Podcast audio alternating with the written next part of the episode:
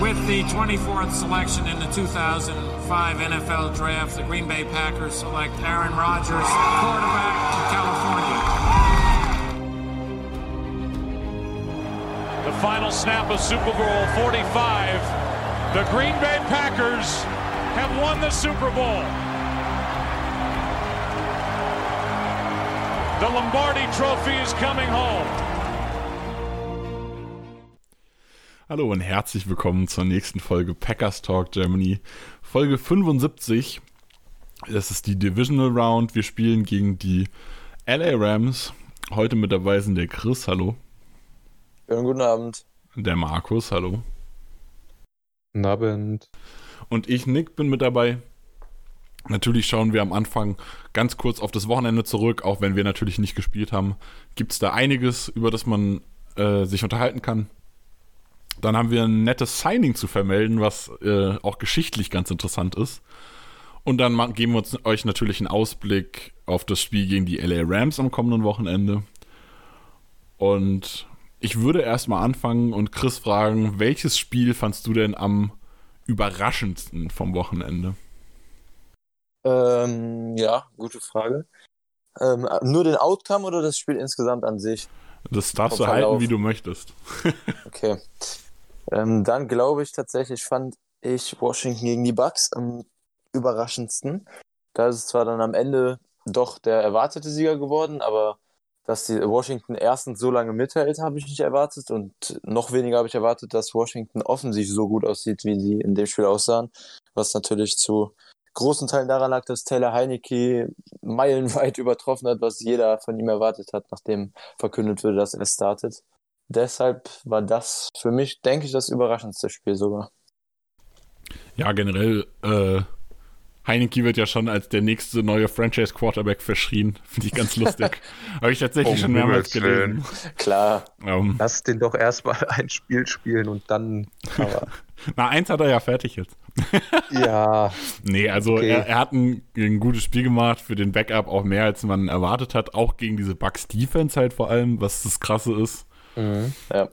Aber wenn man sich halt ganz realistisch anguckt, dann hat er auch als Quarterback kein überragendes Spiel gemacht. Also er hat durch seine Läufe ja. ein bisschen was immer äh, dabei gehabt. War auch im Passing Game schon sehr gut. Also das Spiel war halt sehr gut, aber es war halt nur eins. Also ja, aber selbst wenn, so also er, er, ist jetzt 26 von 44 für 300 Yards und einen Touchdown, eine Interception ist jetzt ja, gut, auch kein grandioses Spiel. Also das war unglaublich überraschend. Schon in Ordnung. Statline so. ist äh, jetzt nicht ein komplettes Quarterback-Play. Also im Spiel sah das schon echt gut aus. Ja, das war schon in Ordnung von dem, das, was er gezeigt hat. Ja. Da kann man ja. schon mal ein Lob aussprechen. Er hat. Was war denn für euch am überraschendsten? Ja, genau. Was war für dich am überraschendsten, Markus? Schließt du dich an bei dem Spiel? Der oder? Nee, der Pittsburgh-Meltdown. Eieieiei, das war ja unfassbar, wie die zusammengebrochen sind im ersten Viertel. Weil die sind dann irgendwie zwischendurch sind sie nochmal zurückgekommen. Ich habe mir das ja komplett gegeben, das Spiel. Aber ich nicht, ich bin nach der dritten oder vierten Interception schlafen gegangen. War ja. genug für mich. Nee, äh, dritte Interception, vierter Turnover war's. Irgendwie Mitte, ja. zweites Quarter, 28-0 für Cleveland, dachte ich mir so, nee, ey, was, was soll das jetzt? Warum gebe ich mir das jetzt noch? da schlafe ich halt nach dem ersten Viertel dann die restlichen drei Quarter da und hat gehofft, dass es irgendwie nochmal spannend wird, aber am Ende wurden es dann halt zumindest noch zwei Scores, aber halt nie ein Score, deshalb war es dann nie richtig spannend. Das stimmt. Also wenn man bedenkt, die Steelers waren am Anfang 11-0. Was? Boah, ich glaube, 11 oder 12, 11, ich bin mir gar nicht sicher. Äh, 11-0 standen sie. 11-0 sind sie gestartet und dann gehen die so unter in den Playoffs. Meine Güte. Vor allem mit das den Vorzeichen, die die Browns eigentlich hatten vor dem Spiel. Eben, das kommt noch dazu. Ja, dazu also muss Browns man ja sagen, die Browns haben ja ohne Head Coach gespielt quasi. Der war auch, das fand ich äh, ehrlich gesagt relativ krass, dass der isoliert war. Natürlich, er war ist Covid erkrankt, also von daher war er sowieso isoliert. Aber er durfte auch keinen Kontakt irgendwie anderthalb Stunden vor und nach dem Spiel oder so zu irgendwem ja, haben. Ja, das hat mich auch überrascht. Ja. Das habe ich gar nicht ja. verstanden. Also ich sag mal, wenn der, man kennt es ja so vom Fußball oder so, auch aus, äh, aus Deutschland, wenn Trainer gesperrt sind oder halt nicht da sein dürfen, dass sie dann so Kontaktsperren haben, aber ich meine, der ist ja nur Covid erkrankt. Der hat ja, nichts genau, getan. Ja, genau, falsch gemacht. Genau. Aber das scheint in der NFL, also ist in der NFL normal so, dass äh, Teamfremde und, oder Leute, die nicht am Spiel teilnehmen, sei es jetzt als Trainer oder als Spieler oder als Betreuer oder Medical Staff, dass die ab einem gewissen Zeitpunkt keinen Kontakt mehr zum Spiel haben dürfen.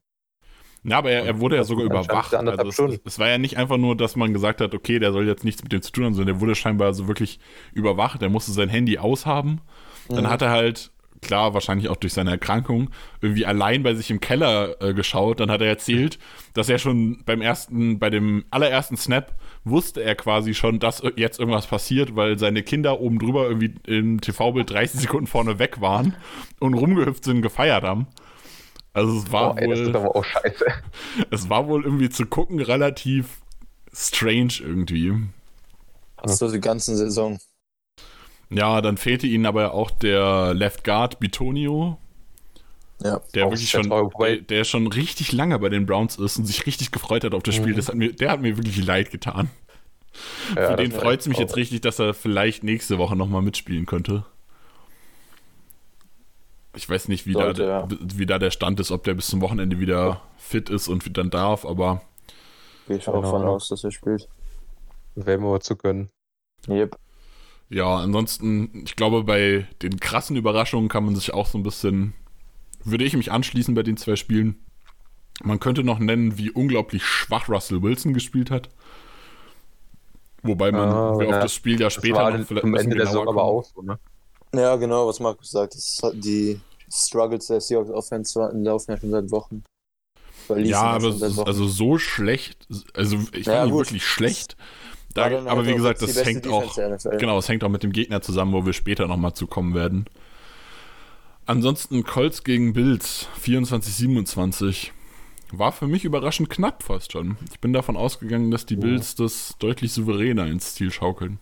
Wie sieht es bei euch Die aus? Colts haben, Colts haben ja auch viel liegen lassen. Also, weil insgesamt hatten die, ähm, glaube ich, aus drei Red Zone Drives hatten die einen Stretch, wo sie ein Field Goal mitgenommen haben und dann ähm, einmal Turnover und Downs und oder nochmal Turnover und Downs. Auf jeden Fall haben die viel liegen lassen. Ähm, einen komischen Punt gehabt in der gegnerischen Hälfte. Also insgesamt wäre da auf jeden Fall, vor allem nach der ersten Halbzeit, ein Sieg drin gewesen. Ärgerlich. Haben die nicht die auch ähm, einen vierten Versuch ausgespielt, st äh, statt das Field Goal zu kicken? Wo sie jetzt mit einem Field Goal verloren haben am Ende. Ja, ja, genau. Also war auch, da muss man ganz ehrlich sagen, äh, Frank Reich, wie auch immer man ihn ausspricht, wird ja äh, Frank immer ziemlich gelobt. Das ist mir dieses Spiel gar nicht so krass aufgefallen. Also er hat viele Entscheidungen, er, man muss dazu sagen, natürlich weißt du nicht, wie die Entscheidungen ausgehen. Also einen vierten Versuch ausspielen kann gut gehen, kann nicht gut gehen und in der Regel kommt es dann vielleicht auf dieses Field Goal am Ende auch nicht an. Das ist halt auch überraschend quasi, dass es dann so krass ist. Aber ja, er hat viele Entscheidungen getroffen, die halt eher im Nachhinein gesehen eher unklug waren. Ja, gut, aber die, die In-Game-Decisions von Coaches kannst du ja nicht am Resultat bewerten. Das macht ja keinen Sinn. Du musst ja am Ja, Prozess. deswegen, deswegen sage ich ja, also es ist halt, man weiß es im Spiel natürlich nie, aber im Nachhinein war es natürlich doof gewesen, vieles, was passiert ist. Ja, 3 Euro in Hätte Schwa definitiv. Straßenschwein. Wenn man Punkte in den Playoffs liegen lässt, weil man für den vierten Versuch geht, ist man selber schuld. Na, da würde die Analytics-Community mit dir aber vermutlich kämpfen. ja, Also, Ja, äh, du, kennst, du kennst meinen Stand zu dieser Community. Also, ähm, war ganz interessant. Äh, wa- was man da dazu sagen kann, auch tatsächlich eine Analytics-like, die haben, äh, sie lagen ja im vierten Viertel mit zwei Touchdowns dann zurück, haben einen Touchdown gemacht und sind für zwei gegangen. Ja, Was ja, genau. Analytics-konform ist quasi. ja, ist ein Trend aktuell. Naja, also das ist was. Ich bin auch gar kein Fan von Analytics, aber dieses für zwei gehen macht schon Sinn. Aus dem Grund, dass du ja, Mhm.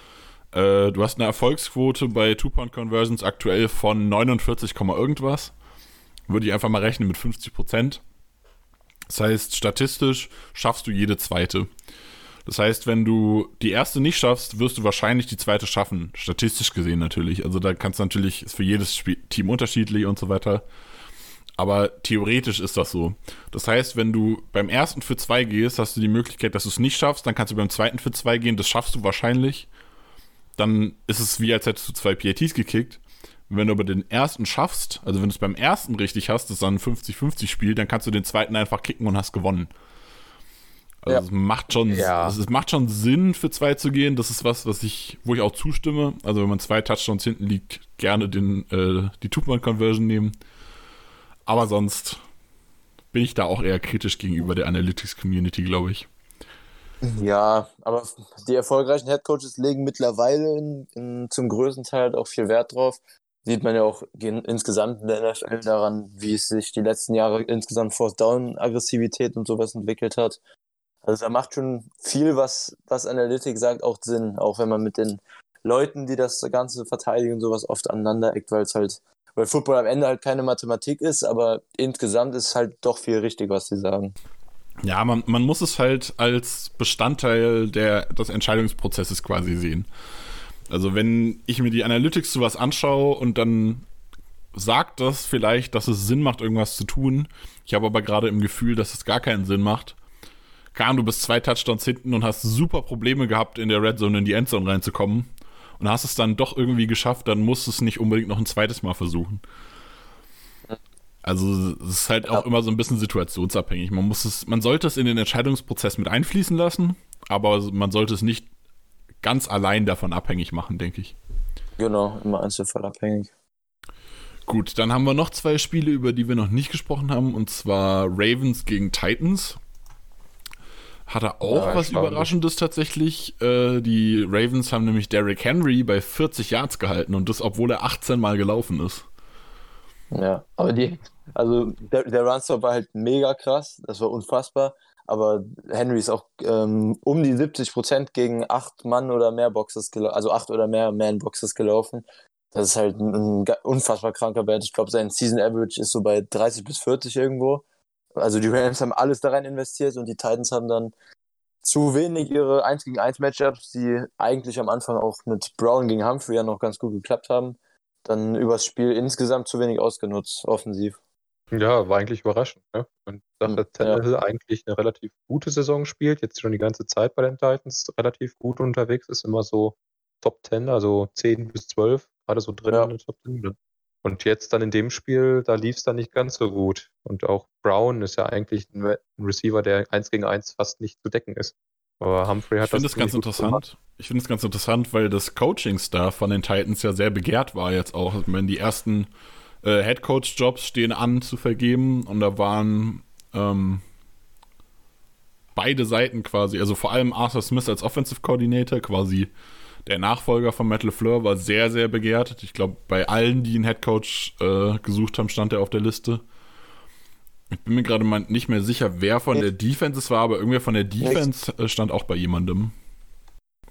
Ja, genau. Arthur Smith ähm, war ja war ja sowieso, ich glaube, der sogar bei allen sechs offenen, jetzt ja sieben seit gestern, nachdem die Eagles Patterson entlassen haben, offenen Head-Coaching-Spots seine Interviews. Mhm. Ähm, defensiv weiß ich gerade nicht, vielleicht war das auch für eine Coordinator-Position.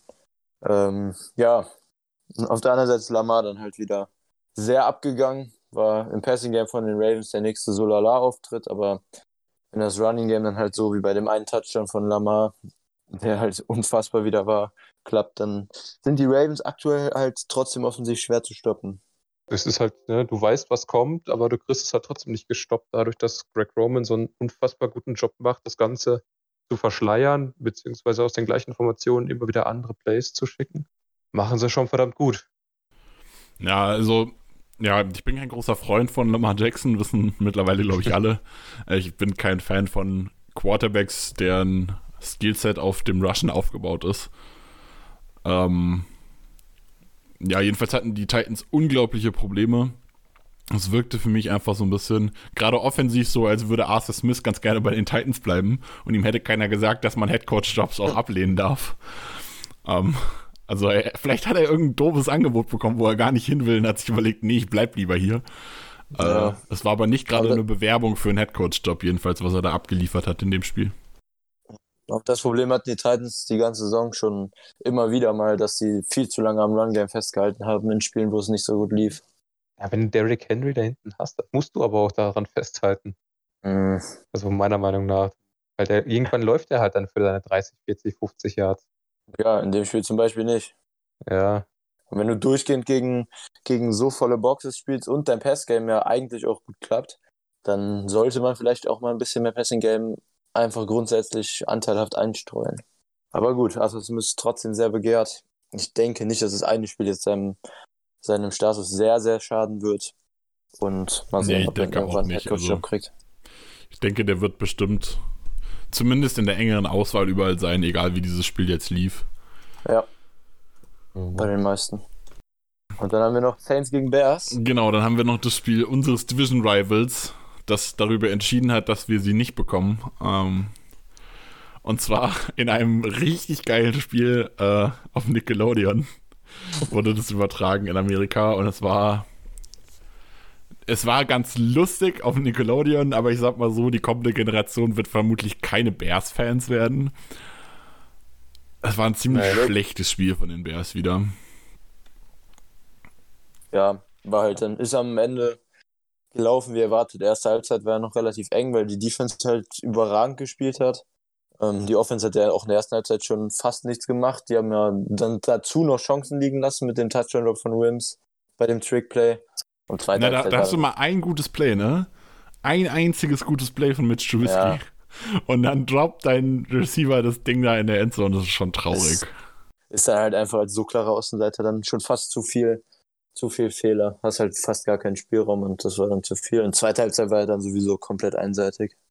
Na, du musst halt bei den Bears einfach nochmal gucken. Die haben zehn Third Downs gehabt und davon haben sie nur eins geschafft. Die Ja. haben überhaupt nur elf First Downs gemacht, überhaupt. Und das war im letzten Drive, glaube ich, das erste, die erste Genau, genau, das war vieles äh, am Ende noch. Also, es war ein ganz, ganz peinliches Spiel offensiv. Ähm, Ja. Gerade das Rushing Game hat halt gar nicht stattgefunden, weil die Saints halt gesagt haben, ja, das nehmen wir euch weg. Ja, Macht doch, Mitch. Also, die haben einfach gesagt, ja, Ja. dann tu was, du, tu, was du kannst. Also, und Ja, und wir er hat wissen getan, alle, was er konnte. ich wollte gerade sagen, wir wissen alle, dass Trubisky nicht allzu viel kann. Ähm, Ja, nee, war ein eindeutiges Spiel, denke ich. Ja, und das Thema, Ja. ich denke, eigentlich müsste es durch sein. Ja, ich habe ich hab jetzt äh, gehört, dass man, also ich weiß gar nicht, ob das irgendwas von einem Bear Speedwriter war oder so. Jedenfalls, dass es relativ interessant sein könnte, vielleicht ihn irgendwie für ein oder zwei Jahre als Bridge irgendwie zu holen und halt trotzdem auf Draft-Position zu gehen und einen neuen Quarterback zu holen. Da muss ich aber ganz ehrlich sagen, man hat auch noch Nick Foles bei sich rumliegen, also Na, also genau. Also sehe ich jetzt nicht als im, im, notwendig, ehrlich Prinzip, gesagt. im Prinzip macht für mich auch kein Szenario richtig Sinn, wo man Trubisky hält.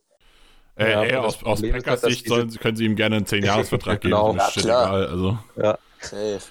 bitte machen. Ja, Das Problem ist, dass die Defensive halt wirklich saustark ist. Das heißt, die wird dieses Team immer in Schlagdistanz halten und wenn dann die Offense aus, was weiß ich, günstige Sternenkonstellation oder so mal ein paar Punkte aufs Board bringt, dann gewinnen die halt auch ihre 4, 5, 6, 7, 8 Spiele. Ja, richtig.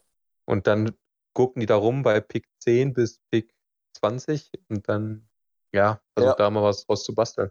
Wenn du einen Wobei Quarterback auch, brauchst. die, wobei auch die Pass-Defense gegen die Saints echt. Oh, das sah teilweise schon schlimm aus. Also, das, also Ja, Rushing war okay. super, aber die Coverage hinten. Eddie Jackson hat zwei richtig schlechte Plays gehabt. Äh, Kyle Fuller wurde zwei oder dreimal von Michael Thomas richtig hart verbrannt. Also es war schon, Ja. war schon auch Ja. in der Defense. Die, der Rush war gut, der äh, Nonstop. Runstop war richtig gut, selbst ohne Rogue One Smith, aber alles Ja. andere war auch nicht grandios. Also Trevason sah in Coverage mehrmals richtig bitter aus. Gibson sah als einziger richtig gut aus. Der hatte auch die, ähm, den getippten Ball, was fast eine Interception war. Gibson generell gutes Spiel. Aber es haben ja auch, wie du sagst, Rokon Smith hat gefehlt. Seit mehreren Wochen fehlen schon Slot Corner Scrine und Cornerback 2 Jalen Johnson. Und da haben ja die ganze Zeit ähm, Wilbur und Shelley gespielt, gegen die Packers ja auch schon. Ist dann halt auch irgendwann sehr viel an Verletzungen. Wobei Aber ich gut, Shelley dann- überraschend gut fand. Aber Ja, der war echt, der war also er war nicht gut Woche. gut, aber für die Erwartung war er überraschend gut. Ja, genau. Okay.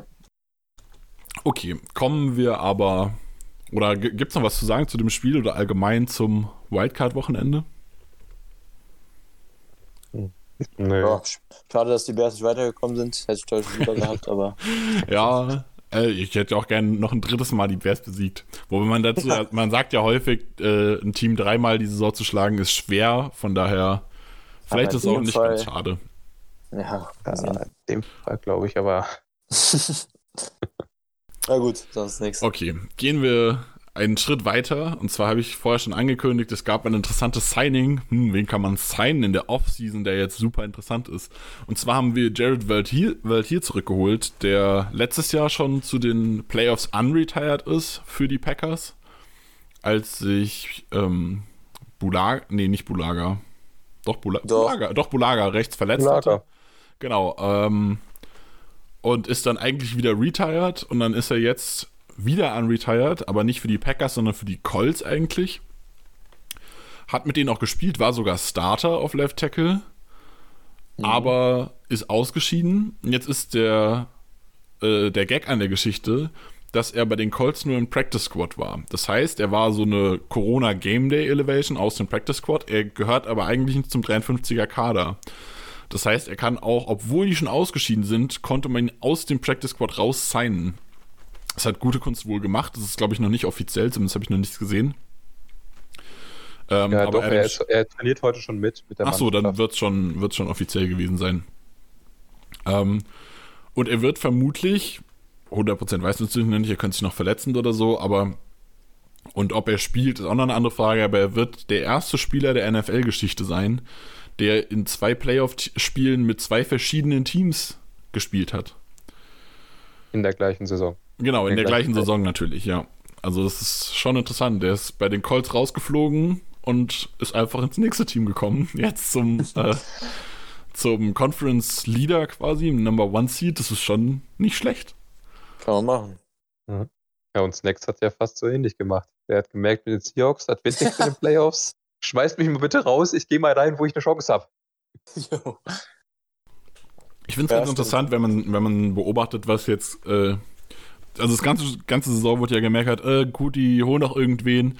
Jetzt kurz vor Schluss, wo eigentlich alle denken, ja, was willst du jetzt noch machen? Ne? Es sind keine Free Agents mehr da, die was taugen. Es entlässt ja jetzt eigentlich keiner mehr jemanden.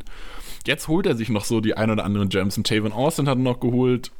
Okay, der hat das Ding da neulich gefummelt, aber er bringt auch was zur Offense dazu. Er hat sich Snacks Harrison geholt, der zumindest für in der Depth für die D-Line ganz interessant ist. Und jetzt halt ein Jared Wade hier glaube nicht, dass er irgendwie starten wird. Also ich kann mir nicht vorstellen, dass man die Line so umbaut, dass Verde nee. hier sofort in der, im Starting-Lineup steht.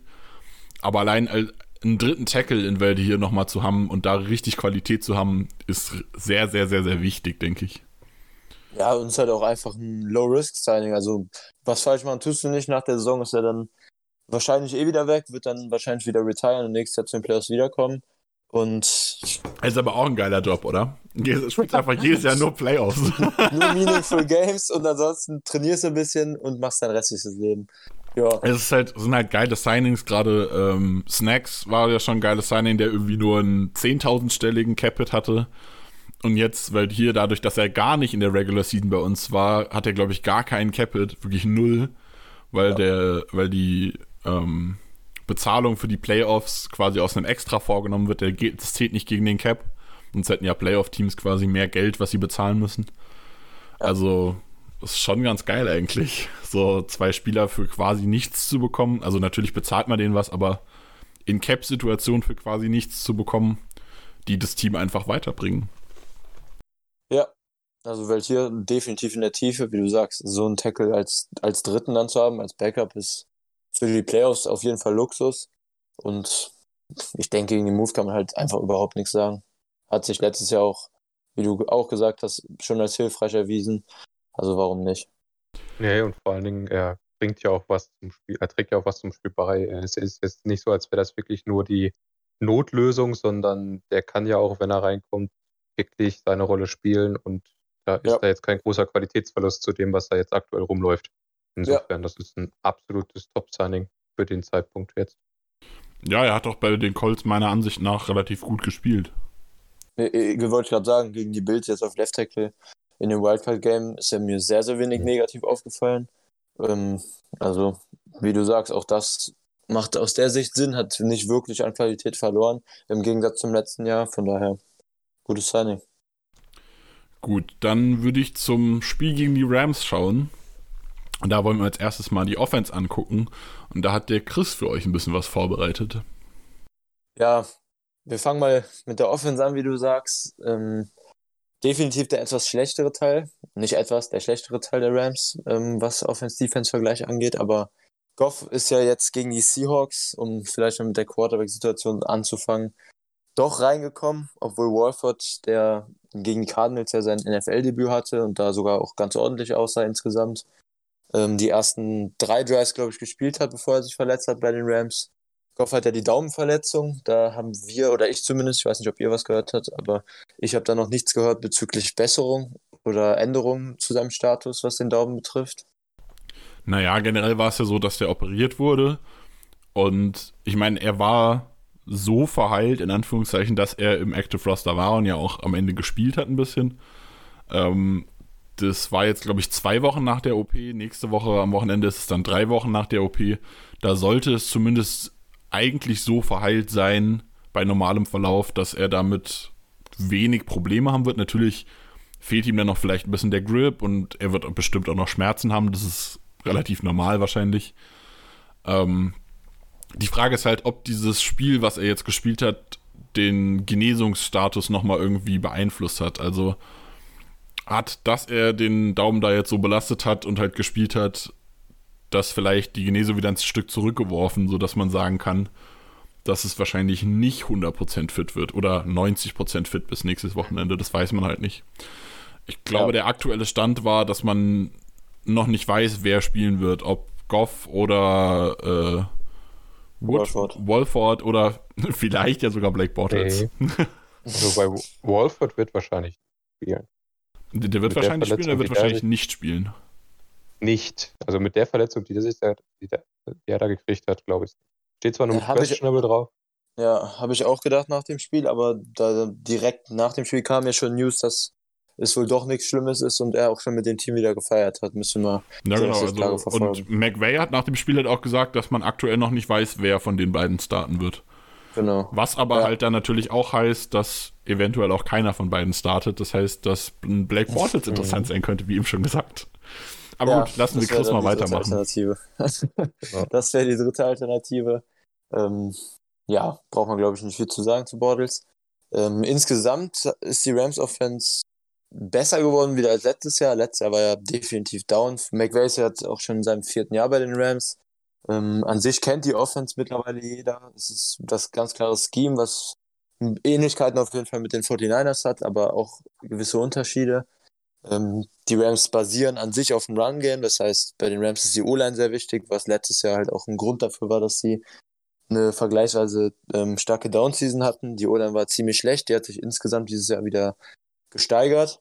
Ähm, und es basiert alles auf dem Run-Game und resultiert dann in Play-Action-Pässen. Die Rams spielen wenig Deep Shots, also haben wenig Big Plays insgesamt in der Offense, die geschemt sind. Ähm, und der Plan ist, dass lange Drives produziert werden, die relativ viel Zeit von der Uhr nehmen und einfach konstant übers Feld marschiert werden kann. Und die Drives dann am Ende mit Touchdowns beendet werden. Was insgesamt bei den Rams ganz gut geklappt hat, ähm, hat jetzt zum Ende der Saison ein bisschen nachgelassen, auch bevor Goff sich am Daumen verletzt hat schon. Das war ja erst in Week 16 gegen die Seahawks. Ähm, insgesamt gibt es schon bei den Rams, gerade auf Quarterback dann mit Goff jetzt ähm, einige Fragezeichen. Die Rams haben die Saison zum Beispiel in Points per Game auf Platz 23, also deutlich in der zweiten Liga-Hälfte beendet und sind auch sonst ähm, in wenigen Statistiken nur oben zu finden in der Liga. Ähm, Goff hat jetzt seit zwei Jahren schon riesige Probleme mit Turnovern, Interception insgesamt. Ähm, das hat sich deutlich verschlimmert die letzten Jahre. Und ähm, das hat jetzt zum Saisonende fast nochmal zugenommen.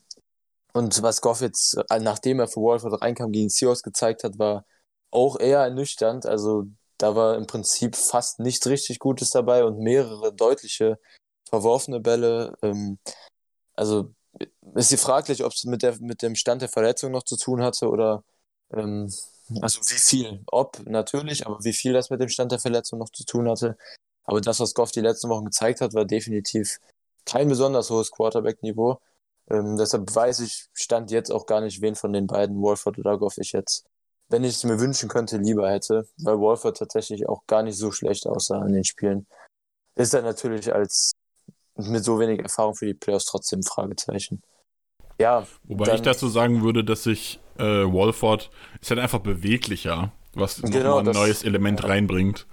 Und Goff Ja. ist halt einfach ein Pocket Quarterback. Und das heißt, was aber, also da muss ich auch ganz ehrlich zu sagen, ich gehe davon aus, dass man bis kurz vorm Spiel nicht sagen wird, ob Goff äh, oder Wolford starten wird oder wer auch immer. Einfach Genau. um Mike Patton so ein bisschen auf Trab zu halten, dem zu sagen, hier bereite dich doch einfach auf beide vor. Mach mal, viel Spaß. Von Ja, daher Haben wird die, man war da gegen die Seahawks ja genauso. ja genau, da wird man die Woche vermutlich auf News äh, vergeblich warten müssen. Mhm. Das schätze Und am ich Ende auch. kommt Black Bottles um die Ecke. Ja, gut. Also ich schätze auch, dass das. Ey, wir sind hier kein Black Bottles Hate Podcast. Ich mag ihn. Ja. Warum, warum auch immer. Erklär mal, warum eigentlich? Ich wollte schon immer was fragen. Äh, ey, es weil gibt, es gibt eigentlich hast? gar keinen Grund.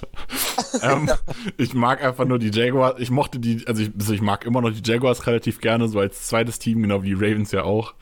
Habe ich auch schon öfter erwähnt. Ähm, und ich persönlich war der Meinung, dass Blake Bortles nicht das Hauptproblem ist. Ähm, der war, natürlich ist er kein Top-Quarterback, keine Frage. Und er war auch, als er bei den Ravens gespielt hat, eher ein Problem als eine Lösung. Aber die O-Line war halt auch richtig scheiße und die Receiver waren semi-gut. Und man hat es ja auch selbst mit Blake Bortles äh, fast in den Super Bowl geschafft, als der Rest drumherum gearbeitet hat. Ja, Und deshalb- ihm dann. Das Nein, der hat aber- er hat-. Er hat in dem, Sp äh, in dem Playoff-Run auch richtig gute Spiele gehabt. Ja. Also das muss man sagen. Der hat, Na er ja. hat auch seine Hochphasen gehabt. Von daher war ich halt einfach immer der Meinung, natürlich, wenn ich mich von Black Bortles verbessern kann, dann mache ich das natürlich, ohne Frage. Aber zum einen ist weder Nick Foles noch Gardner Minshew eine, ein Upgrade zu Black Bortles. Wirklich. also Minshew ist für mich definitiv ein Ähm, Upgrade zu Bortles. Meiner Meinung nach nicht, aber das darf jeder für sich selbst entscheiden. Ähm, und zum anderen war ich einfach der Meinung, dass ich, mich hat einfach dieser Black Bortles Hype genervt, weil diesem Team noch viel mehr falsch gelaufen ist als nur Black Bortles. Und dementsprechend habe ich Sympathien für ihn Mhm. entwickelt, weil er halt den ganzen Hate abbekommen hat. Na gut. Na gut, wissen wir Bescheid. Warum? Also, also einen Wo- qualitativ, einen qualitativ ursächlichen Grund äh, von Black Bortles hat es definitiv nicht. das war nämlich meine Frage. Okay, kurzer Exkurs. Jetzt wissen wir Bescheid über alle drei Quarterbacks, die in Frage kommen könnten. Ähm, machen wir mal weiter ein bisschen vielleicht mit dem Run-Game. Das ist, ähm, wie gesagt, eigentlich das, worauf die Offense basiert.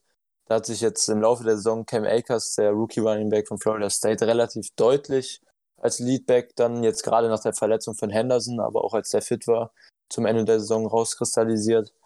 Ähm, der sieht individuell auch ganz ordentlich aus, ist meiner Meinung nach, ähm, also es, es ist kein, ähm, kein Elite-Running Back in der NFL, aber die letzten Spiele waren schon ganz gut. Also auch individuell, er holt mehr raus, als das Scheme gibt. Gegen die Seahawks jetzt ähm, auch Big Plays drin gehabt, Tackles gebrochen. Sieht das mittlerweile schon echt besser aus. Aber es ist ähm, kein McCaffrey, kein Camara, der jetzt ein Spiel komplett auf den Kopf stellt, sage ich mal. Ähm, wir haben ja auch in der Offseason schon uns relativ viel alle drei mit ihm beschäftigt. Wir haben ja die Running Back Klasse auch alle gescoutet und ich glaube, wir haben ihn auch alle drei geguckt. Ähm, ich weiß gar nicht mehr. Ich war so, so mittelmäßig von ihm begeistert. Für mich war das ein Running Back, der eine ganz ordentliche Baseline hat, aber nach oben wenig, wenig ausbrechen kann. Ähm, und so ein bisschen, vielleicht ein bisschen positiver, das bestätigt er jetzt bei den Rams. Dahinter haben sie Malcolm Brown, der so ein bisschen mehr der Powerback ist, aber dessen Snaps jetzt im Laufe der Saison auch ähm, sich eher so im Bereich 10 bis 20 Prozent immer aufgehalten haben. Also spielt da eine, eine kleinere Rolle. Ähm, und Henderson ist mittlerweile verletzt, der wird nicht mehr spielen gegen uns. Ähm, ja, und insgesamt das Run-Game ist auch nicht so stark, wie McVay das wahrscheinlich haben will. Man muss jetzt auch sagen, dass die Seahawks insgesamt einen ziemlich guten Run-Stop haben und ähm, auch schematisch da ganz gut gegengearbeitet haben, ähm, was bei uns wahrscheinlich individuell nicht so gut laufen wird gegen den Run. Ähm, aber auch über die Saison war das Run-Game der Rams jetzt nicht überragend. Es war immer so okay bis gut. Ähm, aber die Rams haben dann halt auch aus Play-Calling-Sicht im Gegensatz zu den Titans, bei denen wir es eben kritisiert haben, ähm, definitiv die Möglichkeit, ähm, da in-game auch zu reagieren und das Run-Game dann deutlich zu reduzieren, wenn das Passing-Game gut klappt. Die Probleme, die die Titans da zum Beispiel hatten über die Saison, hatten, haben die Rams ähm, eher nicht. Auf Right Receiver dann, wo wir gerade beim Passing Game waren, sind natürlich mit Cooper Cup und mit, ähm, mit Robert Woods zwei Right Receiver, die fast wie gemacht sind für das Scheme. Gute Route Runner werden relativ schnell frei, machen Yards after Catch, ähm, sind aber beide nicht ansatzweise so dominant, dass man sie mit Adams sowieso nicht, aber auch mit anderen Elite-Receivern oder Elite-Route-Runnern in eine Kategorie packen könnte. Ähm, sind für mich beide gute bis beim Peak eventuell sehr gute Receiver. Cup ist auch sicher am Slot einer der besten in der NFL. Ähm, aber mit ähm, sollte Jair mit Woods traveln in dem Spiel, dann kann ich mir da auch ganz gut vorstellen, dass, dass Woods ähm, für den größten Teil, Teil des Spiels abgemeldet wird. Cup im Slot dürfte dann gerade gegen die Linebacker und ähm, dann auch zum größten Teil mit Sullivan vielleicht ein größeres Problem werden. Ähm, ansonsten haben die Rams dann outside Josh Reynolds, der mir persönlich eigentlich immer ganz gut gefällt, so als Wide Receiver 4 oder 3 bei den Rams. Ähm, ist halt auch ein Receiver, der so ein bisschen Gesamtpaket hat, ähm, Route Running, relativ physisch, gute Hände auch. Ähm, und Rookie Wide Receiver von, von Florida, Ben Jefferson, der eine relativ kleine Rolle im Gegensatz zu Akers ähm, im Rookie-Vergleich spielt, aber auch immer wieder mal Snaps bekommt. Der hatte jetzt auch sein bestes Saisonspiel in Week 17 gegen die Cardinals, als Wolford Starting Quarterback war. Ähm, kann natürlich damit zusammenhängen, dass sie im Training als Backups beide mehr zusammengespielt haben, aber der war jetzt in Week 17 ganz gut, aber gegen die Seahawks dann fast unsichtbar wieder. Hat auch nicht viel gespielt. Ja, das hat man ähm, ja öfter mal, dass äh, junge Wide Receiver oder die, die eher tiefer auf dem Practice Squad sind, äh, auf dem Practice Squad sind, auf dem Death Chart sind, dass wenn der Quarterback wechselt, dass dann die eher eine Rolle spielen, weil die einfach super eingespielt mit dem neuen Quarterback dann sind, weil die halt im Training in der Zwe im zweiten Team immer miteinander spielen. Und die sind genau. einfach besser in einem Rhythmus als jetzt mit dem Nummer 1 Receiver vielleicht, der halt dann mit diesem Quarterback zusammen erst seit ein, zwei Wochen trainiert. Genau. Auf Titan sind mit Everett und Higby zwei klare Starter, ist auch ähm, ein besseres Titan-Duo in der NFL auf jeden Fall. Ähm, sind beide im Receiving Game sehr fähig, machen öfter Plays und im Blocking ähm, entsprechend des Schemes, was die Rams offensiv spielen, auch beide definitiv bessere Titans im Liga-Vergleich. Sind aber auch beide keine George Kittles, also keine extrem Difference Maker im Receiving Game. Ähm, aber auch die können für unsere Linebacker definitiv äh, zu Mismatches werden. Dafür sind beide ähm, gut genug, um da vor Probleme zu stellen. Ähm, also waffentechnisch insgesamt, jetzt bevor ich mit der, mit der O-Line kurz noch ähm, die Offense beende, haben die Rams schon ganz ordentliche Voraussetzungen. Zwei gute bis sehr gute Receiver, dasselbe im Prinzip auf Tight End.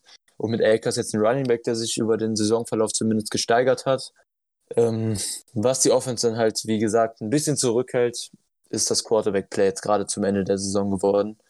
Und die O-Line, um da wie angekündigt anzusetzen, hat sich im Vergleich zur letzten Saison zwar, wie ich am Anfang gesagt habe, wieder verbessert, ist aber insgesamt ähm, definitiv immer noch keine Top 5 Unit, vielleicht so im Bereich Top 10 bis 15 anzusiedeln.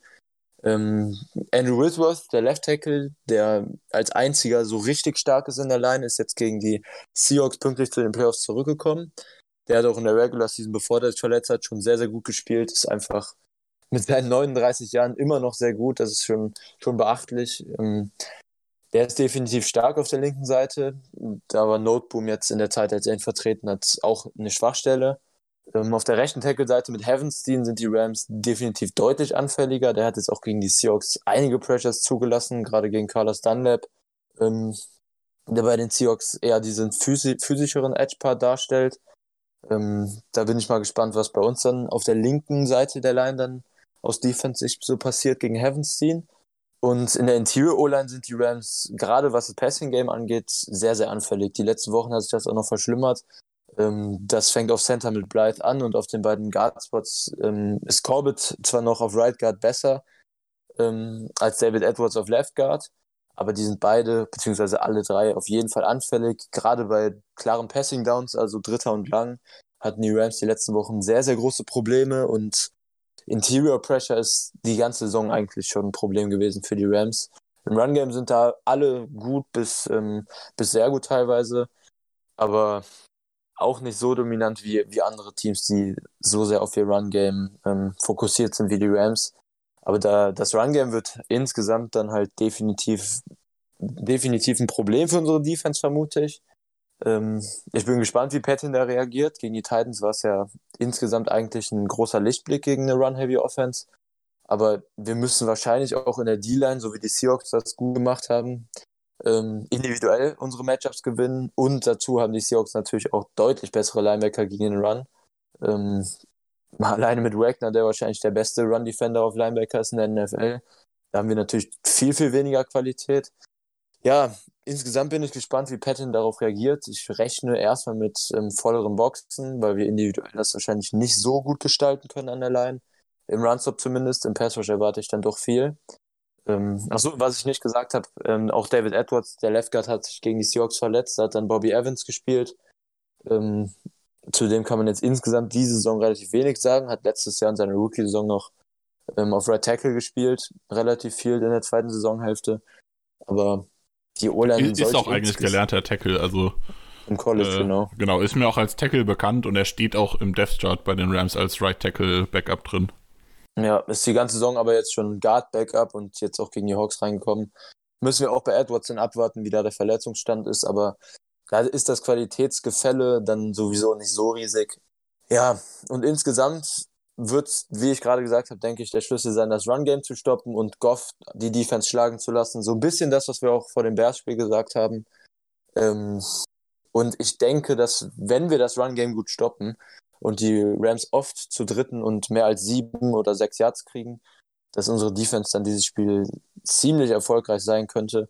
Aber das hört sich natürlich relativ leicht an, weil das Run-Game der Rams insgesamt zu stoppen und dann gerade unsere Defense ähm, ist natürlich alles andere als selbstverständlich. Aber insgesamt sollte das Matchup, ähm, außer wir werden gegen den Run komplett versagen, sollte das Matchup dann im Passing Game einiges gut machen können, denke ich. Was man noch anmerken kann, was du jetzt, glaube ich, nicht aktiv gesagt hast, ähm, dass du gesagt hast, dass Cooper Cup wahrscheinlich im Slot Probleme darstellen könnte. Ähm, der hatte jetzt eine Knieverletzung im Seahawks-Spiel. Soll wohl nichts Dramatisches sein und soll wohl sehr wahrscheinlich spielen können, aber auch das könnte ihn in gewisser Weise limitieren.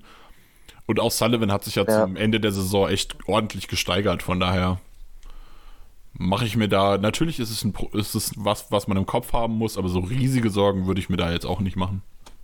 Ja, ja. darauf wird es letztendlich ankommen, ne? Wen kriegen die beiden? Also Jair hat gegen beide ein gutes Matchup, also Woods Cup, aber King dürfte gegen beide Probleme haben, weil beide letztendlich davon leben, was King nicht kann. Das präzise Routen laufen und agil sein. Ja, deshalb denke ich auch, dass Jair mit, mit Woods einfach traveln wird, den er größtenteils hoffentlich rausnimmt. Ähm, und Cup dann halt einfach durch Double Coverage mit Linebackern, die, die eben dann mit Inside Leverage spielen, Zone Coverage dann probiert wird zu kontrollieren. Und das gleiche gilt dann im Prinzip für die Titans. Defense muss halt insgesamt sehr diszipliniert einfach spielen gegen die ganzen Play-Action-Pässe und viele Rollouts und sowas. Ja, und nicht vergessen, dass die Rams auch sehr, sehr gerne äh, die Wide Receiver Endarounds spielen. Also Robert ja. Woods hat da am Anfang der Saison relativ viel Erfolg mit gehabt, dann ist es so ein bisschen eingeschlafen. Aber es ist immer eine Sache, die sie sehr gerne nutzen, um halt ähm, den Ball in die Hände von Woods zu bekommen. Ja, auch ein regelmäßiger Bestandteil, stimmt. Ja, es ist halt gerade, wenn man irgendwie Probleme mit, mit Quarterback-Play hat. Ich meine, Goff ist jetzt kein schlechter Quarterback, aber er ist auch kein Superstar. Ähm, wenn der halt Probleme hat, irgendwie dem Star-Receiver äh, den Ball in die Hand zu werfen, dann muss man ihm halt, muss man halt übergeben. Und Woods ja. ist in der Offense schon individuell der mit Abstand der beste Spieler, meiner Meinung nach. Und dann gilt halt das alte Prinzip, gib dem besten Spieler den Ball und lass ihn was damit machen. Genau. Gut, sonst noch Anmerkungen zur Offense? Das nee. ist nicht der Fall. Dann würde ich jetzt mit der Defense weitermachen. Und da können wir quasi direkt ganz vorne anfangen. Ähm, die meisten werden ihn kennen. Aaron Donald ist ein Beast. Also mit Abstand der beste Defensive Liner, der aktuell ähm, in der NFL existiert. Vielleicht, ein, vielleicht der beste Defender, vielleicht sogar der beste Footballspieler überhaupt. Unglaublich stark. Was uns da jetzt vielleicht entgegenkommt, ist, dass er eine Rippenverletzung hat. Ich habe immer noch nicht so ganz verstanden, wie schlimm es jetzt ganz genau ist. Man geht wohl davon aus, dass er auch spielen kann, aber äh, Rippenverletzungen sind in der Regel sehr schmerzhaft, von daher wird er vermutlich zumindest irgendwie limitiert sein.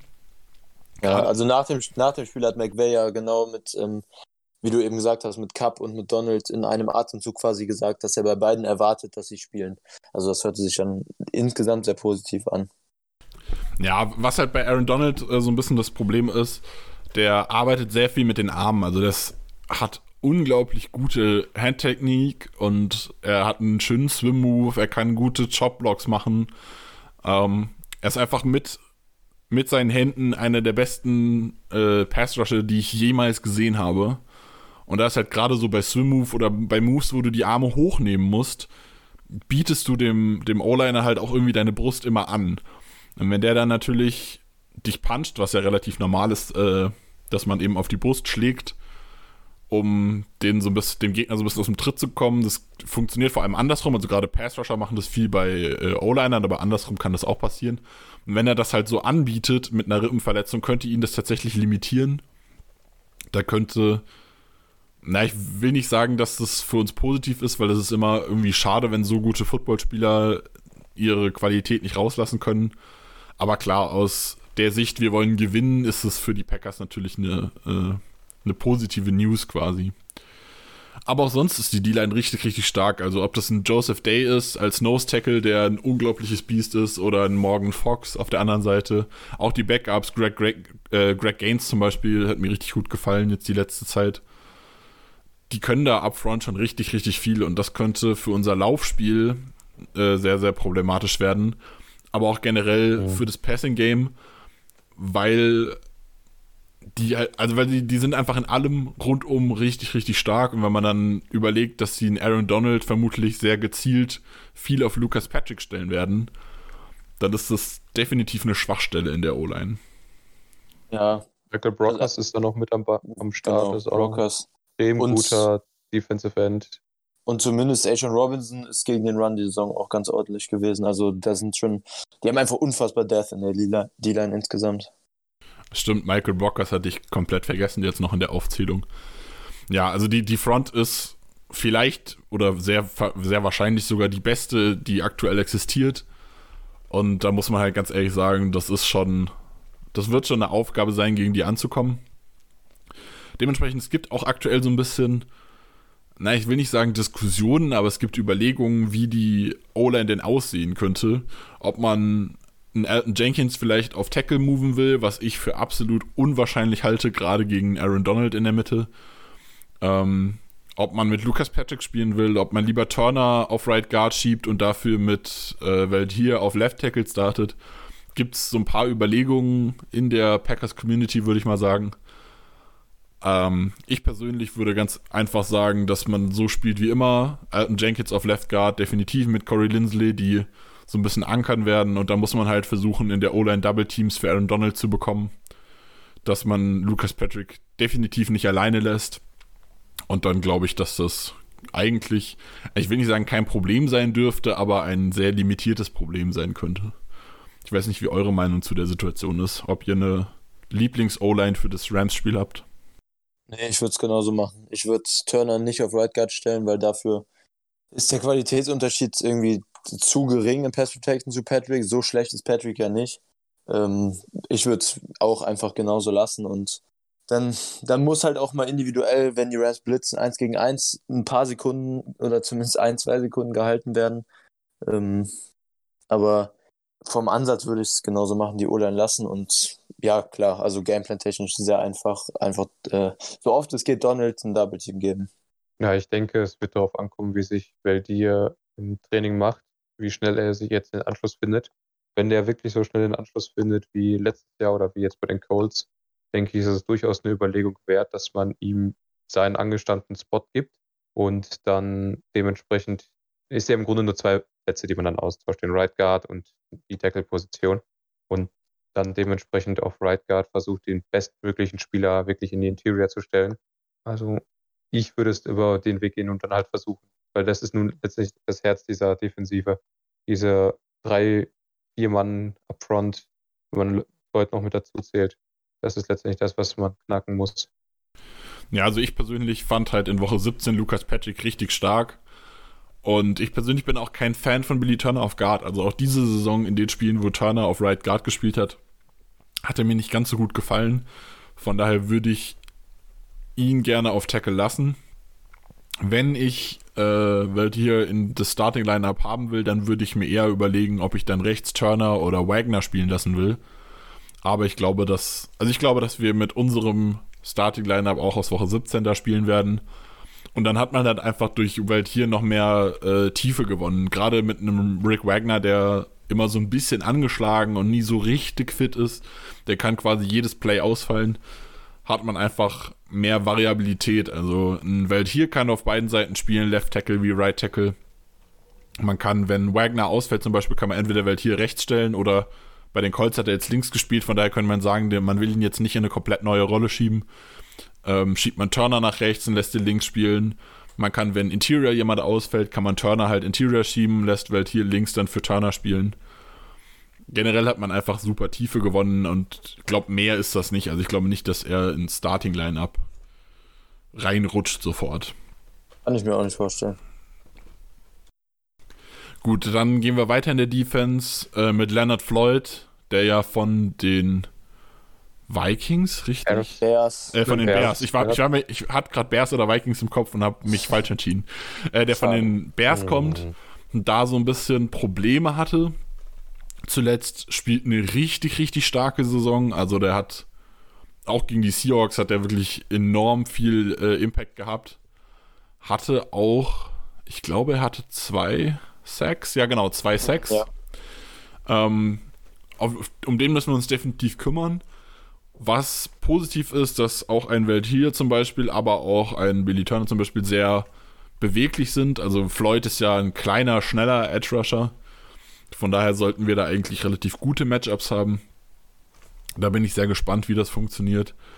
Aber auch ein Samson Ibukem spielt relativ ordentlich äh, was er so an Backups auf Edge ist. Wir haben uns eben schon ganz kurz vorher drun- äh, drüber unterhalten mit einem Okoronkwo, ja. der da Edge spielen kann. Justin Hollins ist jetzt bei den Rams tatsächlich als Inside Linebacker gelistet.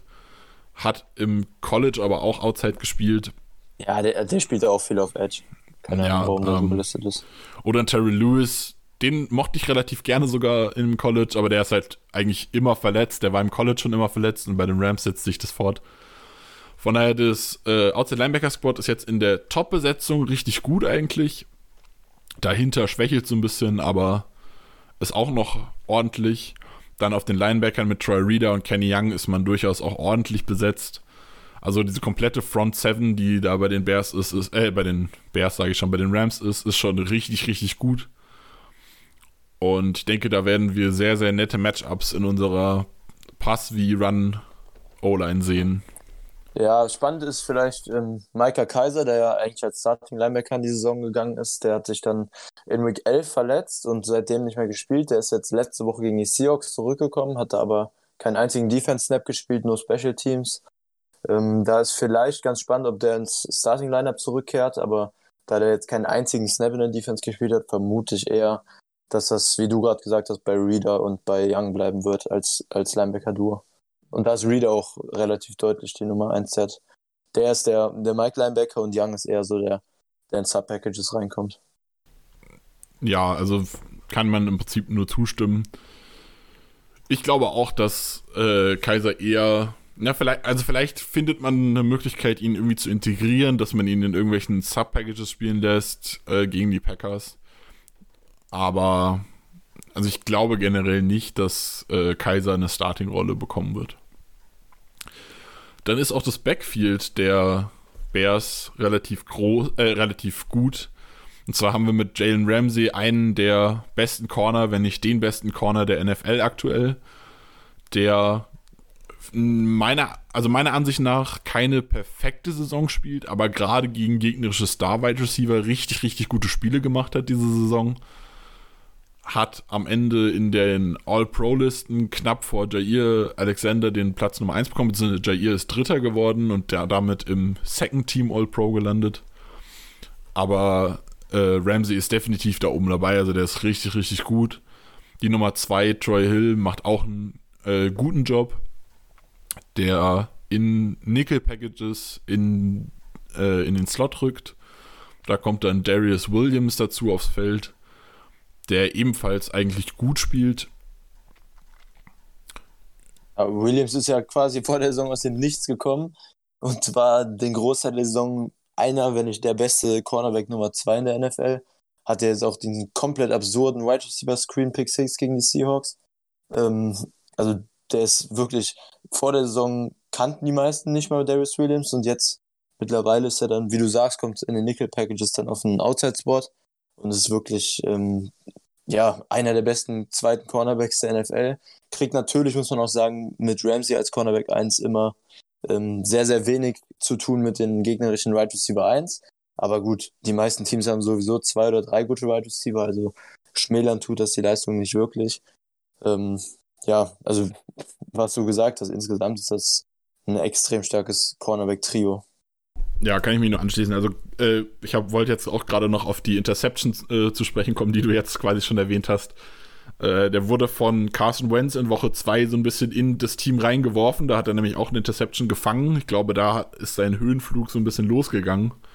Und seitdem spielt er eine richtig gute Saison und hat jetzt halt auch diese Interception gegen Russell Wilson ge äh, gehabt. Also da kann man nur den Hut vorziehen, was der, äh, wie der sich gesteigert hat jetzt die letzte Saison. Ist, wenn ich es richtig im Kopf habe, ein undrafted Free Agent gewesen. Ich glaube auch, ja. Vor drei ähm, Jahren. Ja, genau, also 2018 und war. Jetzt muss ich gerade mal gucken. Genau, er war bei den Ravens als allererstes, hat da aber keinen Impact gehabt und ist dann ähm, zu den Rams gegangen. Kommt aus einem Division 3 College auch, also wirklich mhm. richtig tief angefangen.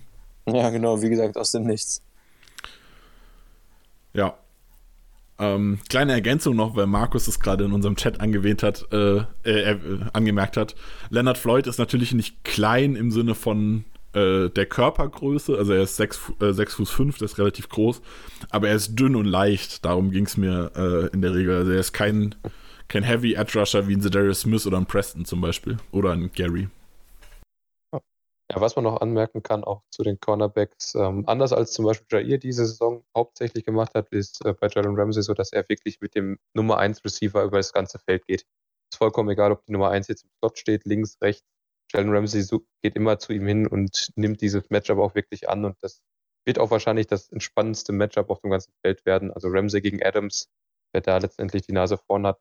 Ramsey kann in solchen Spielen sich extrem gut steigern, das hat er schon mehrfach bewiesen und das wird ein richtig, richtig heißes Matchup zwischen den beiden. Ja, sehe ich auch genauso. Ich hoffe und glaube aber tatsächlich ein bisschen, dass, ähm, dass Adams vielleicht ganz, ein ganz gutes Matchup an sich von dem, vom Playstyle gegen Ramsey hat. Weil Ramsey ja gerade gegen große physische, vertikale Receiver, Metcalf, Hopkins, die Saison am besten ausgesehen hat und Adams ja deutlich anderes Skillset hat und auch halt mehr bietet als das. Das stimmt natürlich. Ja, ich sag mal, Jalen Ramsey hat man ja auch teuer bezahlt. Die Rams haben zwei First-Round-Picks für ihn abgegeben an die Jaguars.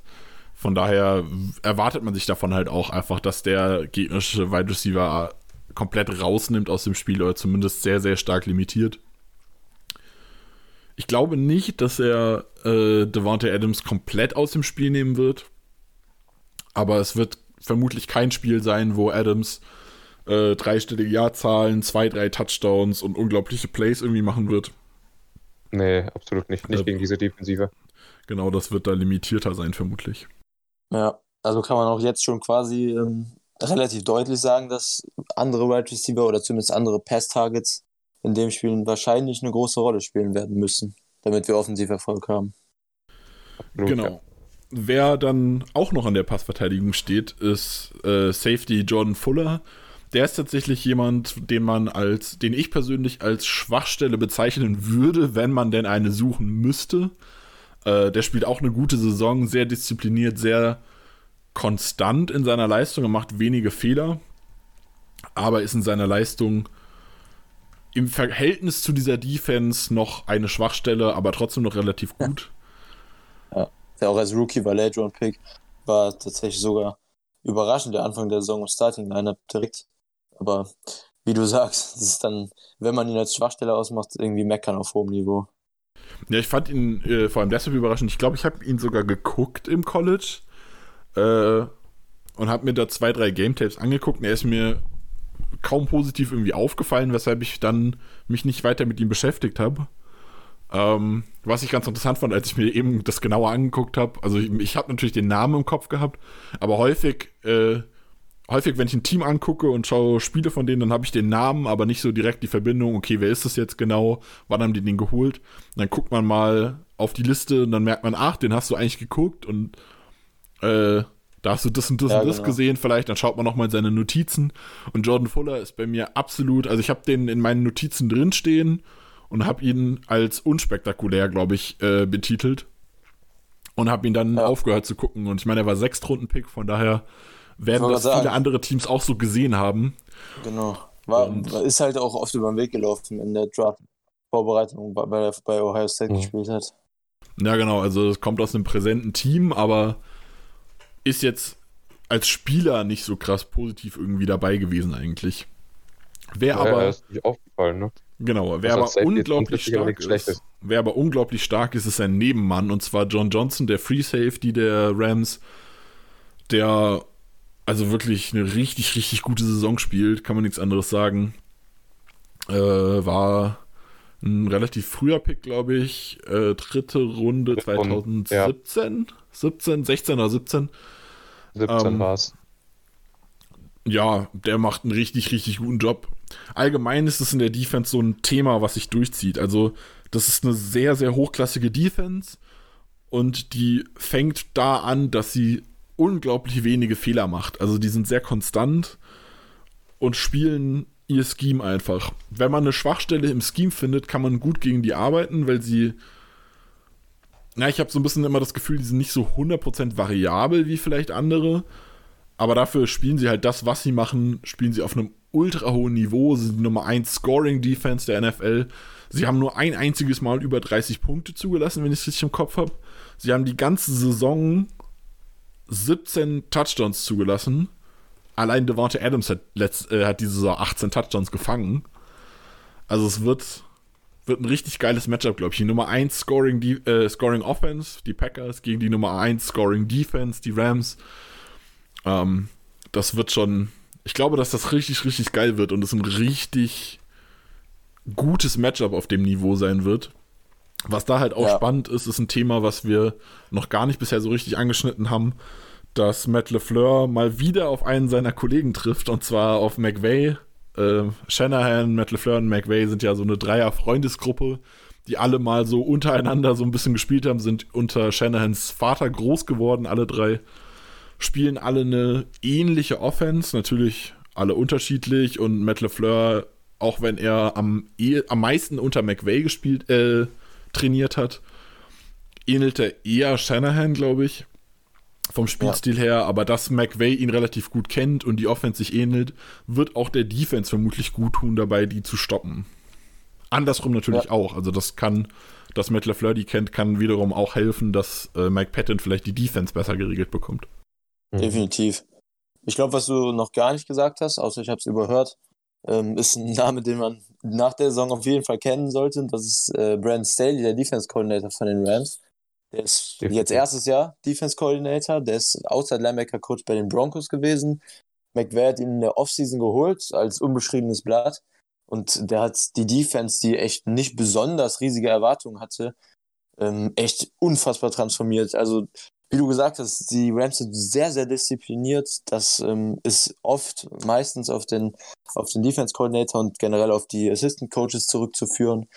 Ähm, und individuell, wie wir gesagt haben, also keiner konnte damit re rechnen, dass ähm, zum Beispiel Dar dass ähm, Darius Williams auf einmal so eine gute Saison spielt. Jordan Fuller spielt viel besser als erwartet.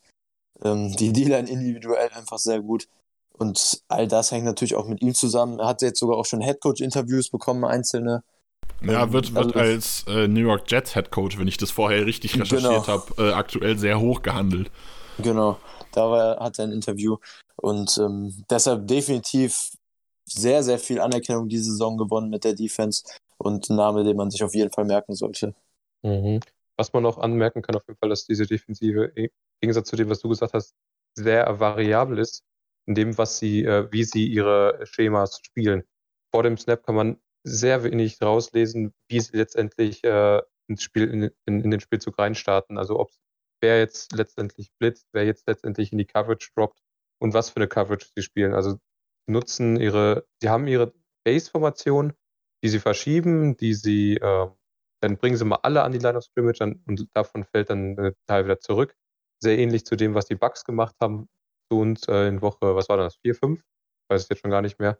Und da sind sie äh, sehr, sehr erfolgreich. Woche, müsste Woche 5 gewesen sein. 4 hatten wir ja bei Week, wenn ich es richtig im Kopf habe. Äh, irgendwie so.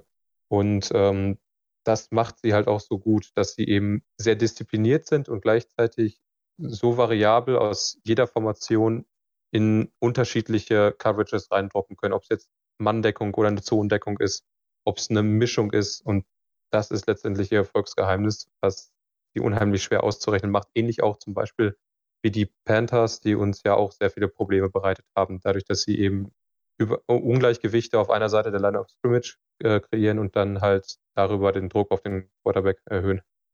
Ja. Generell muss man dazu, glaube ich, sagen, Entschuldigung, Chris. Ähm, wenn ich hier, also die Rams sind meiner Ansicht nach ganz offensichtlich die beste Defense der NFL. Was die äh, sind ja auch die Top-Scoring-Defense. Dementsprechend, wenn ich halt sage, dass irgendwas eine Schwachstelle ist, dann ist das immer auf deren Niveau die Schwachstelle. Oh. Also, das ist bei den Spielern so, wo ich eben jetzt den Strong Safety hervorgehoben habe. Oder halt auch sowas. Also, das ist, wenn man was kritisieren müsste, würde ich an dieser Stelle ansetzen. Aber natürlich ist die Defense insgesamt richtig, richtig stark. Ja. Also und, da kann, äh, ich wollte es nur sagen, also ich äh, widerspreche dir da nicht, Markus, du hast mit dem, was du gerade gesagt hast, voll recht. Äh, die machen das alles richtig gut, aber es ist halt, wenn man irgendwo anfängt, dann wäre das für mich da. Ja, also was Markus gerade gesagt hat, auch genau richtig. Vor dem Snap super schwer zu lesen. Das Einzige, was so ein bisschen konstant ist, ist, ähm, dass die Rams sehr, sehr viel Too High Safety spielen. Das hat ja. vielen Teams, gerade den Seahawks in allen Matchups, riesige Probleme bereitet. Ähm, ich denke, dass es für uns nicht so schlimm wird, weil wir auch viele sehr konstante Drives mit kurzen Pässen und spielen und Yards after Catch, ähm, Rollouts und sowas. Aber generell Big Plays gegen die Rams Defense sind einfach unfassbar schwer zu erzielen, weil beide Safeties halt nicht nur da sind in ihren tiefen Zonen, sondern auch ähm, und dazu die Cornerbacks halt auch noch diszipliniert sind. Also insgesamt Big Plays sehr schwer und was bei vielen Teams ja bei zwei tiefen Safeties ein Problem ist, ist, dass, ähm, dass der Runstop dadurch meistens leidet. Das ist bei den Rams aber auch nicht der Fall. Sind, die sind zum Beispiel, was Average Yards per Run allowed angeht, nur ähm, die drittbeste Defense und das, obwohl sie sehr, sehr wenig mit Safety in der Box spielen. Ähm, und, und, was Nick ja eben auch schon gesagt hat, sehr viel Nickel-Defense spielen. Also insgesamt ist das dann halt mit der individuellen Qualität in der D-Line trotz zwei tiefen Safeties sehr, sehr oft möglich, dass der Run konstant gut gestoppt wird. Ähm, was, was der Defense dann halt in dem Fall dazu auch noch zusätzlich zur guten Passing Defense ähm, das, den Vorteil gibt, dass sie den Run aus zwei Too High Safety Looks gut stoppen können. Deshalb ist die Defense einfach unfassbar schwer zu bespielen insgesamt. Ja. Und denke, wir haben soweit alles gesagt. Gibt es noch Ergänzungen zur Defense, Markus? Ähm, ich hätte noch erwähnt, dass ähm, die sehr, sehr gerne sehr leichte Boxen spielen. Also man sieht wirklich nur vier, fünf, sechs Spieler, die wirklich in der Box sind. Und trotzdem, wie Chris gerade angesprochen hat, dadurch, dass sie halt dahinter sehr, sehr diszipliniert bleiben, können sie halt ihren Run stoppen. Und das wird halt auch äh, ein Schlüssel für die Packers vielleicht sein, dass sie dann über die äh, Offensive Line wieder versuchen, diese Leichtboxen auszunutzen. Und dann vielleicht mit AJ Dill äh, dementsprechend mal versuchen, ihn ein bisschen ins Spiel zu bringen, dass er diese Leichtboxen ausnutzen kann. Dürfte vielleicht besser klappen als mit einem Aaron Jones oder Jamal. Ja, generell muss man äh, vielleicht noch erwähnen, Johnny Hacker, ähm, der Panther, quasi Emergency Quarterback ist weil man ja nicht so ähm, nicht so richtig weiß, äh, wie die Quarterback-Situation weitergeht. Ja, wie sind denn eure Tipps und Bold Predictions für das Spiel? Chris, willst du anfangen? Gerne. Ja, ähm, war schwierig jetzt mit gegen die Super Defense hier den Score zu predikten. Ich bin am Ende mit einem 27-21 Sieg für die Packers gegangen. Ähm, One-Score-Game, also sechs Punkte, aber natürlich Sieg. Ähm, Bold Predictions. Ich, ich habe überlegt, ob ich mich an Adams rantraue, aber das habe ich doch gelassen. Deshalb habe ich tatsächlich MBS, mehr als 100 Yards und einen oder mehr Touchdowns genommen. Ähm, Big Plays werden schwierig, deshalb mal sehen. Ähm, Interior D-Line habe ich vier oder mehr Sacks. Wie, wie viele Touchdowns? Ein Touchdown? 100 Ein Yards? oder mehr einfach. 100 Yards und 100 ein. Touchdown, okay. Ja. Ähm, Interior D-Line vier oder mehr Sacks. Ähm, dazu zählt dann nicht, wenn sie in der Interior D-Line spielt oder Gary, sondern nur die wirklichen Interior D-Liner vom, vom Personal auch. Also ähm, Clark, Laurie, Lancaster und so weiter. Und dann glaube ich, dass die Rams Offense, dass wir eine Chance haben, die unter 250 Total Yards zu halten. Ähm, offensiv insgesamt. Also Rushing und Passing Yards. Ohne Special Teams natürlich. Ähm, und dann habe ich überlegt, ob ich diese Woche meine, meinen Special Teams Touchdown wieder mit reinnehme. Aber den lasse ich diese Woche weg. Also, Immer mal Der was bringt kein- Neues. der bringt kein Glück. Genau. Markus, wie sehen deine Bold Predictions und dein Tipp aus? Ja, es ist relativ schwierig. Also ich gehe hier auch mit einem rela einer relativ niedrigpunktigen Angelegenheit. Ich sag mal, es wird ein 24 zu 19 für die Packers. Und Aaron Rodgers wird acht Spieler ins Spiel einbinden, also acht Spieler als Passempfänger letztendlich haben. Und dann wird vermutlich äh, Snacks Harrison eine große Rolle spielen mit vier Tackles for Loss. Und wir werden, denke ich mal, Cam Akers unter 70 Yards halten. Okay. Nick? Ähm, ja, ich bin, war jetzt gerade noch am Mitschreiben, damit wir es auch direkt äh, aufgelistet haben. Ich sehe es tatsächlich so, dass unsere Defense fast noch ein bisschen besser sein könnte. Also ich habe ein 28 zu 14 jetzt bei mir stehen. Äh, am meisten Punkte erzielt und am wenigsten zugelassen. Überrascht mich fast ein bisschen. ähm, ich glaube, dass Aaron Jones einen richtig, richtig geilen Tag haben wird. Die Defense ist zwar stark, aber gerade das Outside Rushing umgeht die D-Line. Äh, Leonard Floyd ist nicht so krass. Die Cornerbacks, während sie mir in der Passverteidigung sehr, sehr gut gefallen sind, vielleicht, wenn sie, das ist wieder dieses Rams-Niveau, wenn sie für irgendwas anfällig sind, dann vielleicht für äh, gutes Blocking von Wide Receivern. Dementsprechend würde ich sagen, dass ein Aaron Jones 200 Yards macht. Also Scrimmage Yards, das heißt Receiving und Rushing. Außerdem ähm, glaube ich, dass unsere Run-Defense ähm, sehr gut sein wird, dass es funktioniert. Wenn man die Defense richtig einstellt, haben wir gegen Derrick Henry gesehen. Dementsprechend sage ich, dass die Rams, es ist so ein bisschen ähnlich wie Markus letzter Tipp, äh, nur dass ich nicht feste Yards haben würde, sondern pro Run. Und zwar sage ich, dass die Rams Running Backs weniger als 3,5 Yards pro Run machen werden. Und dann, ja, ich bin am überlegen, so mein, mein Standard kann ich momentan nicht nehmen. Josh Jackson spielt eigentlich wahrscheinlich nicht, also ist wahrscheinlich gar nicht active. Äh, Raven Green ist auch momentan nicht so richtig dabei, also ist immer noch verletzt, glaube ich. Ja, wer macht denn dann den Touchdown? Hm. Also die Special Teams. Oh, Spe die Special Teams sind hart. Die Packers Special Teams. Will ich da drauf vertrauen? Tevon Austin. Ah. Ich, ich, ich mach's mal ein bisschen vorsichtig, auch wenn es Bold Predictions sind, äh, bin ich vorsichtig und sage, wir werden mindestens einen Touchdown außerhalb der Offense haben. Ich denke, das ist was, das kann ich mit meinem Gewissen vereinbaren und trotzdem Ist okay. ist es noch ein bisschen bold. Gut, dann sind wir auch mal wieder am Ende angekommen. Ist ja auch wieder ein längerer Podcast, obwohl wir gar kein Spiel in der Nachbetrachtung zu besprechen hatten.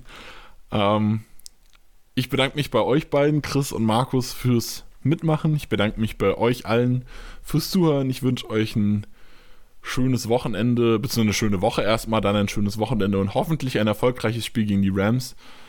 Das wird, wir spielen am Samstag um 22.35 Uhr, wenn ich es richtig im Kopf habe. Genau. Ähm, das wird bei Pro7 übertragen. Vermutlich auch wieder bei The Zone, außerdem im Game Pass. Ihr kennt das ja alle, wie die Playoffs halt. Also jeder überträgt die Playoffs gerne und dementsprechend ist alles überall immer zu finden. Ja, ich wünsche euch viel Spaß und bis zum nächsten Mal übergebe an meine Mitstreiter erst Chris, dann Markus. Go Pack Go. Von mir auch, danke fürs Zuhören. Viel Spaß beim Spiel an alle. Ich hoffe, wir hören uns nächste Woche mit guter Laune dann beim nächsten Podcast bei der Review und hoffentlich mit einem weiteren Preview. Go per Go. Ja, dann auch von meiner Seite. Hoffentlich war das nicht der letzte Preview-Podcast diese Saison. Go Pack Go.